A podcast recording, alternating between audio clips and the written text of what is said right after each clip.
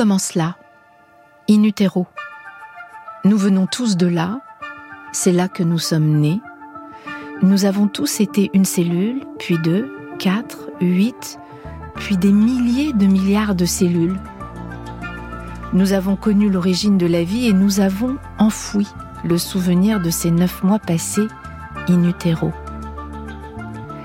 Jamais je n'aurais imaginé que cela puisse être si beau, si mystérieux de regarder les images des premières cellules d'un embryon se diviser.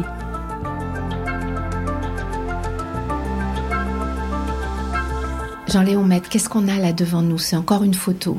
C'est une photo donc d'un embryon euh, humain qui a quatre cellules et en fait il s'apprête à passer à cinq cellules parce qu'on voit en rouge ici l'ADN de cette cellule qui est en train de se diviser. L'ADN vient juste de se séparer et donc la cellule s'apprête à se couper en deux pour faire une cinquième cellule dans l'embryon. Et ça, on le voit parce que les noyaux sont en rose, c'est ça? Voilà. Les noyaux sont en rose et la cellule en bleu. En bleu. Et on voit dans une des cellules que le noyau rose est coupé en deux. C'est séparé en deux. On a capturé l'embryon au moment où cette cellule était en train de diviser son ADN en deux. Extraordinaire. En plus, c'est beau. C'est magnifique. C'est super beau. Est-ce que vous vous y perdez dans ces images comme ça? Est-ce que vous pouvez rester des... Enfin, vous pouvez euh, partir en rêverie? Ces images, je les, je les travaille hein, pour les rendre encore plus belles. J'arrange les couleurs et tout ça. Et donc, clairement, c'est quelque chose... Je, passe beaucoup de temps à les regarder aussi. Ah, c'est magnifique. Nous sommes toujours avec Jean-Léon Maître, biologiste, directeur de recherche au CNRS je garde en souvenir de notre rencontre le sourire de Jean-Léon Maître, un sourire presque enfantin. Il est véritablement émerveillé par le développement des embryons. Et si, à ce moment-là de notre discussion, je ne comprends pas encore bien pourquoi, ce qu'il va m'expliquer sur les déplacements, les migrations et les pulsations des cellules de l'embryon va me laisser sans voix. Est-ce que vous pouvez me montrer encore des choses? Bien sûr. En mouvement, non En mouvement. Donc, euh, on peut voir ensemble un autre film. Alors c'est fou parce que quand on dit qu'on parle là, on est en train de parler des origines de la vie et, c'est impressionnant comme ça, ça bouge, c'est, enfin c'est idiot ce que je veux dire, mais c'est vivant. Enfin ces cellules, elles tremblent, elles, elles frétillent. C'est assez fascinant de, regarder les, mouvements des, cellules. Donc moi, c'est très clairement ce qui m'a attiré vers, la recherche sur le développement embryonnaire, c'est de juste de voir ces films, de voir ces cellules bouger. Euh, c'est vraiment magique. Ah c'est absolument fascinant de voir toutes ces cellules bouger. Et c'est quoi justement ces, petits mouvements que dans cette division, ces petits mouvements de cellules comme ça, ce frétillement, c'est donc pour sculpter notre corps, les cellules doivent changer de place. Et donc ça, c'est quelque chose qui se passe euh, dans le développement des animaux. Ça se passe pas chez les plantes, par exemple. Les plantes se développent aussi, mais euh, les cellules ne changent pas de place.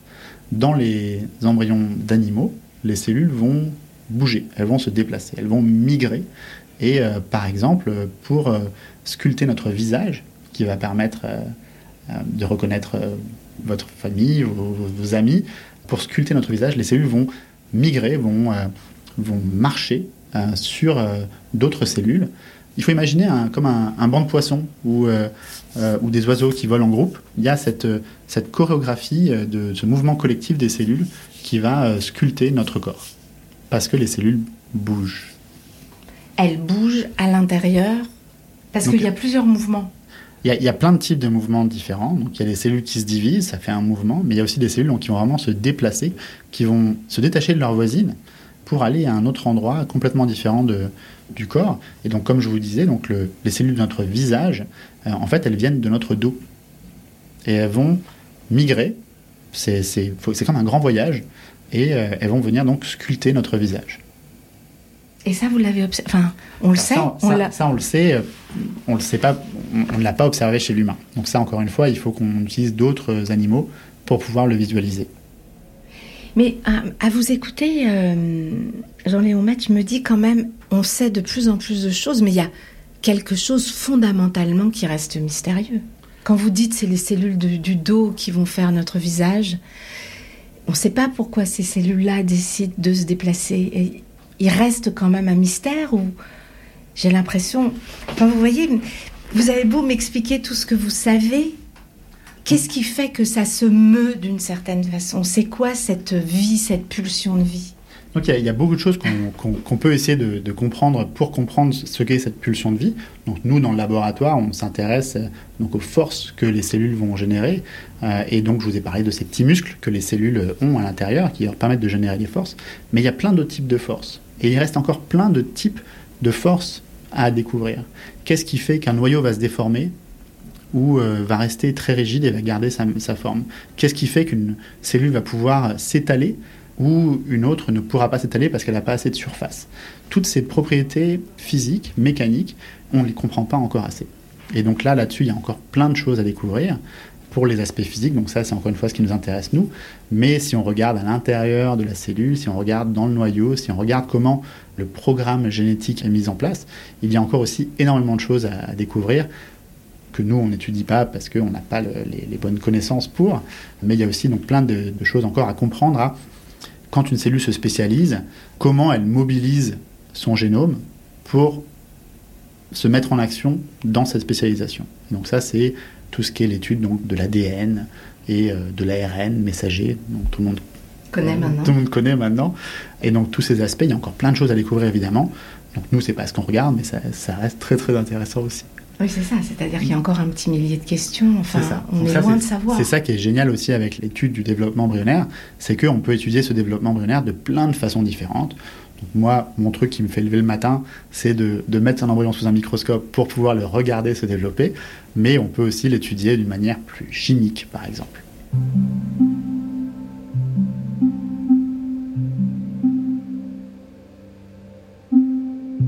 Ce que vous allez entendre maintenant est absolument fascinant. Fascinant et bouleversant. Parce que cela demeure un mystère.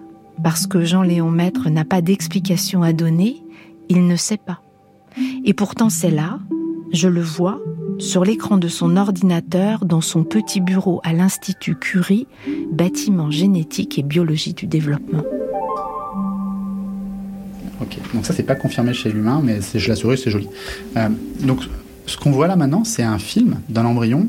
Euh, donc on regarde un film où l'embryon, il est, on le regarde toutes les 5 secondes.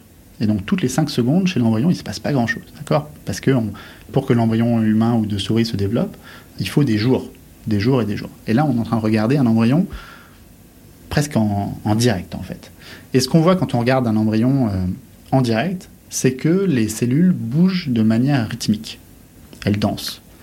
Et euh, cette danse, elle est due donc à, une vague, une vague de contraction qui se propage à la surface des cellules toutes les 80 secondes. Toutes les 80 secondes, il y a une pulsation à la surface des cellules qui a un rythme. Et ce rythme, le premier jour, c'est un rythme de 200 secondes. Le deuxième jour, c'est un rythme de 120 secondes. Le troisième jour, c'est un rythme de 80 secondes. Ce rythme s'accélère. Et ce rythme, il est dû à quoi? Parce que là, on voit ça bat. C'est ça. Là, y a, euh, le, film, vous me montrez quoi? Il y avait 6, 7, 8 cellules. C'est ça. Et, ça bat. Exactement. Et ce battement, il s'accélère durant les trois premiers jours. D'abord, c'est lent, puis c'est un peu plus rapide, et enfin, ça atteint son rythme de croisière, donc une pulsation toutes les 80 secondes. Et cette vague de contraction, on ne sait pas ce qui la contrôle. On ne sait pas. C'est encore à découvrir. Et en plus, c'est magnifique, pardon, parce que là, vous montrez des images verte et violette, c'est très beau. C'est très joli à regarder en effet. Et ce qui est... Donc on ne comprend pas ce que c'est, on ne sait pas si c'est important, mais ce, qu'on sait, c'est que quand une cellule doit choisir entre faire partie du placenta ou faire partie de l'embryon, elles vont battre de manière différente. Les cellules qui vont faire le placenta ne battent plus, alors que les cellules qui vont continuer à survivre dans l'embryon continuent à battre. Et juste en regardant ce battement, on peut savoir quelle cellule fera partie de l'embryon et quelle cellule fera partie du placenta. Donc c'est quelque chose qu'on peut voir. On peut voir ce battement, mais on ne sait pas si ce battement est important. C'est important puisqu'on ça, ça va définir la place. Sûrement. C'est les mêmes muscles qui font ce battement et qui déterminent la place de la cellule. Mais on ne sait pas si le battement en soi le fait que ça batte toutes les 80 secondes, ou tous les 120 secondes, ou tous les 200 secondes, on ne sait pas si ça, cette fréquence de, de battement est importante. C'est quelque chose qu'on ne comprend pas. Parce que là, c'est très impressionnant, effectivement, ce rythme. Ça, c'est quoi Une cellule, là, ce que je vois Contraction donc là, donc là, on voit deux cellules. Euh, et donc, il y a cette cellule-là qui va faire l'embryon et cette cellule-là qui va faire le placenta. Et en fait, donc. Et on voit qu'elles battent pas pareil. Elles battent pas pareil. Donc, ce qu'on voit, c'est que si on regarde en direct, on voit le battement. Et si on regarde sur le temps long, le temps d'une journée, on voit qu'il y a une cellule qui rentre à l'intérieur et une autre qui reste à la surface. Et celle qui rentre à l'intérieur, c'est celle qui battait. Et celle qui reste à la surface, c'est celle qui s'était arrêtée de battre. Et donc ce battement donc, permet de, savoir à l'avance quelle cellule va être l'embryon, quelle cellule va être le placenta. Mais on ne sait pas ce qui contrôle ce battement, et on ne sait pas si le battement en soi est important. Mais il nous permet de voir quelle cellule bat, et donc quelle cellule va devenir l'embryon parce que ça ressemble presque à un battement de cœur. Enfin, c'est comme ça qu'on imagine, je fais exprès. Je sais bien que je suis en train de dire, mais ça fait penser à un battement de cœur, ça fait penser aux images qu'on a du battement de cœur, ce que j'ai devant les yeux. C'est une contraction rythmique, de la même manière que dans le cœur. Et donc, au lieu de battre euh, plusieurs fois par seconde, ça bat toutes les 80 secondes. Mhm. J'aime bien l'idée que ça danse comme ça. C'est une jolie idée. Il y, a des cellules qui dansent et des cellules qui se sont arrêtées de danser. Mais qui ont dansé qui ont dansé. Toutes les cellules ont dansé, il y en a qui s'arrêtent, qui s'épuisent et qui vont faire partie du placenta. Alors que les autres qui continuent la danse, elles continueront pour toujours, jusqu'à notre naissance. Waouh oh Mais je comprends que vous soyez fasciné, hein Tout à fait. Ce que j'adore, c'est votre, sourire d'enfant, comme vous me dites tout à fait.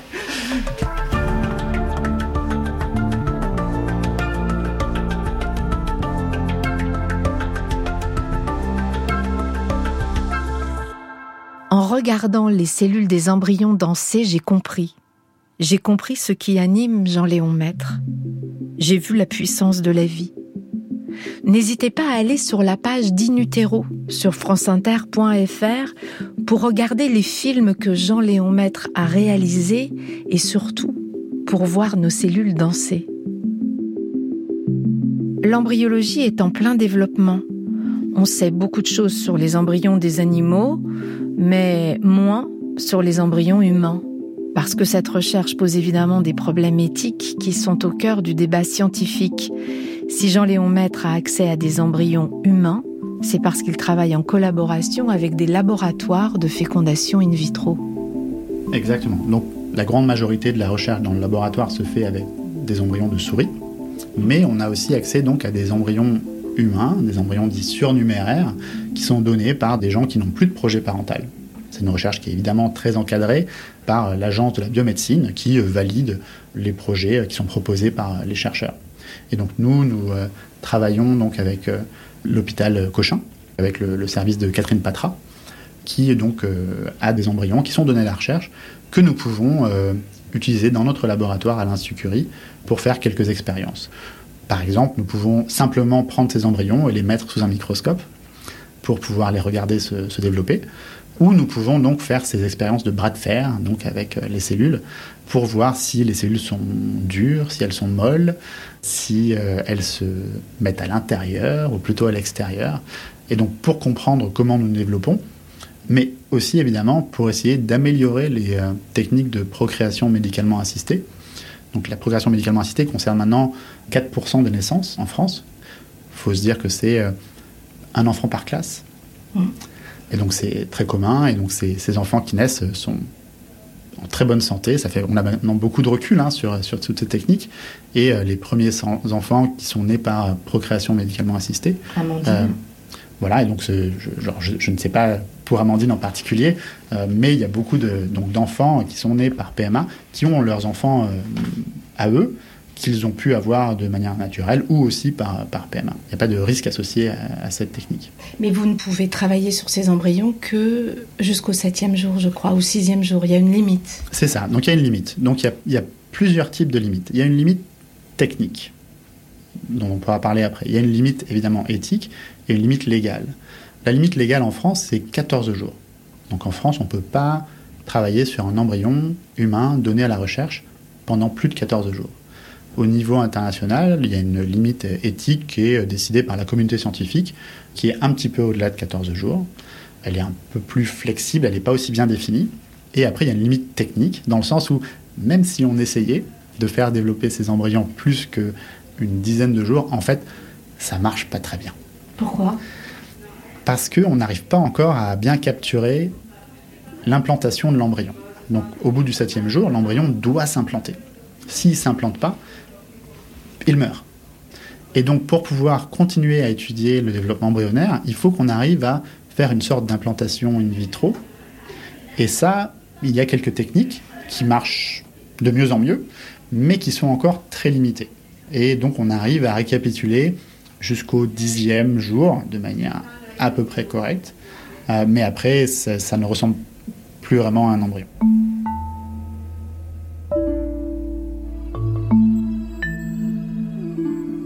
Cette limite, en France, elle a été euh, déplacée l'année dernière. Jusqu'à l'année dernière, c'était 7 jours, et l'année dernière, c'est devenu 14 jours. Donc la première limite de 7 jours, c'était l'implantation. Et maintenant, la nouvelle limite de 14 jours correspond à un événement très très important dans la vie de l'embryon, qui s'appelle la gastrulation. C'est un, un moment dans la vie de l'embryon où tous les axes de l'embryon vont se former, donc tête, queue, dos, ventre, gauche, droite. Ça, c'est la... Vous dites tête, queue? Oui. Tête à cause le, bout, le bout de la colonne vertébrale? Voilà, voilà. Donc on ne parle pas des, des, pieds, on parle du bout de la queue.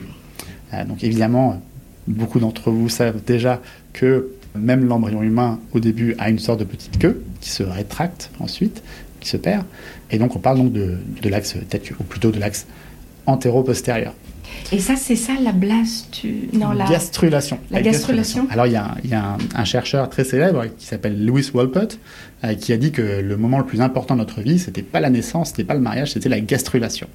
Parce que c'est à ce moment-là que, encore une fois, on fait tous nos axes de symétrie mmh.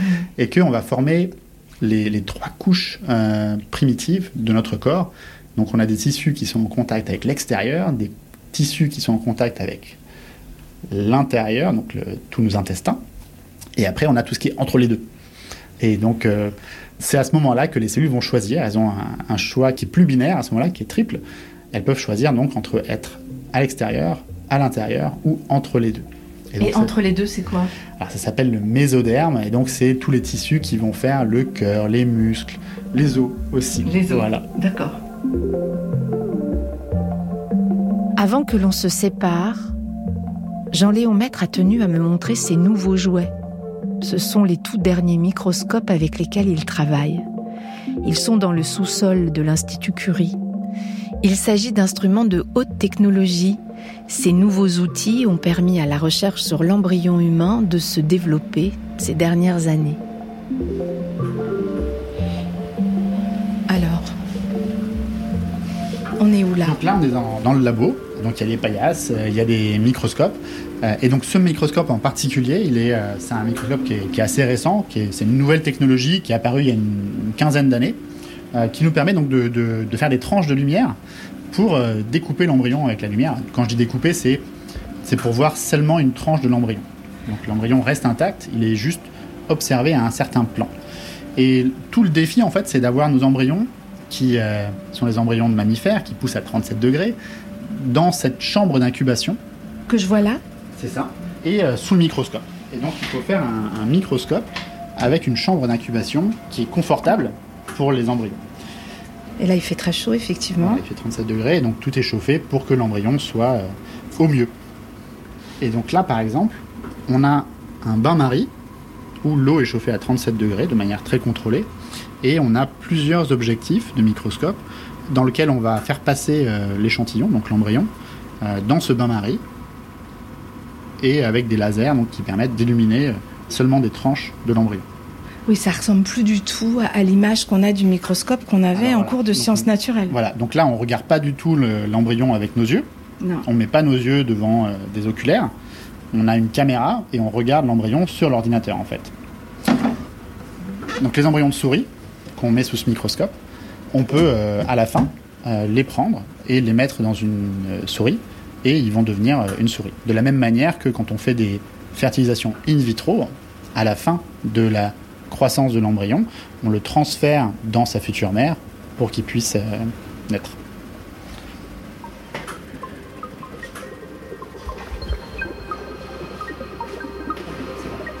Il n'y a personne? Il n'y a personne.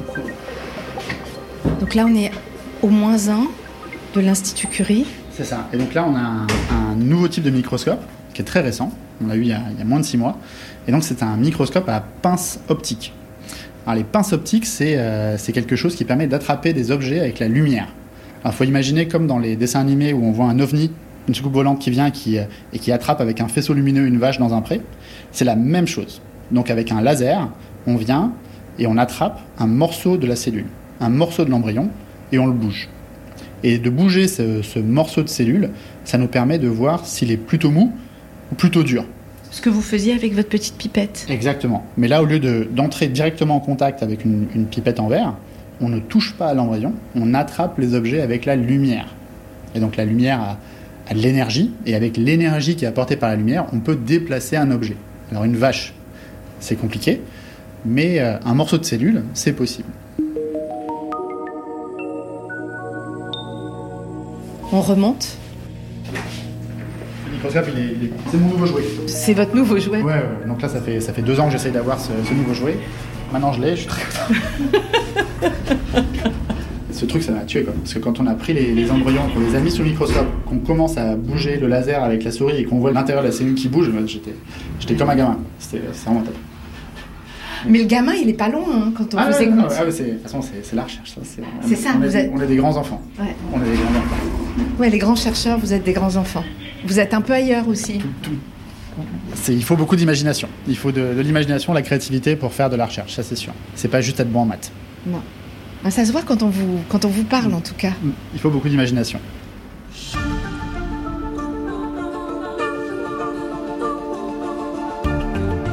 Avec Jean-Léon Maître, on a observé les sept premiers jours de la vie d'un embryon. Mais que se passe-t-il après? Pour en savoir plus, je vais aller voir un de ses collègues. Il s'appelle Alain Chédotal, il est neurobiologiste du développement.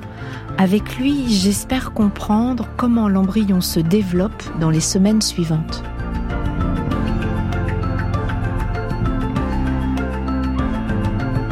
In est un podcast documenté par Anna Massardier, écrit par Zoé Varier et réalisé par Flora Bernard. In est un podcast original de France Inter.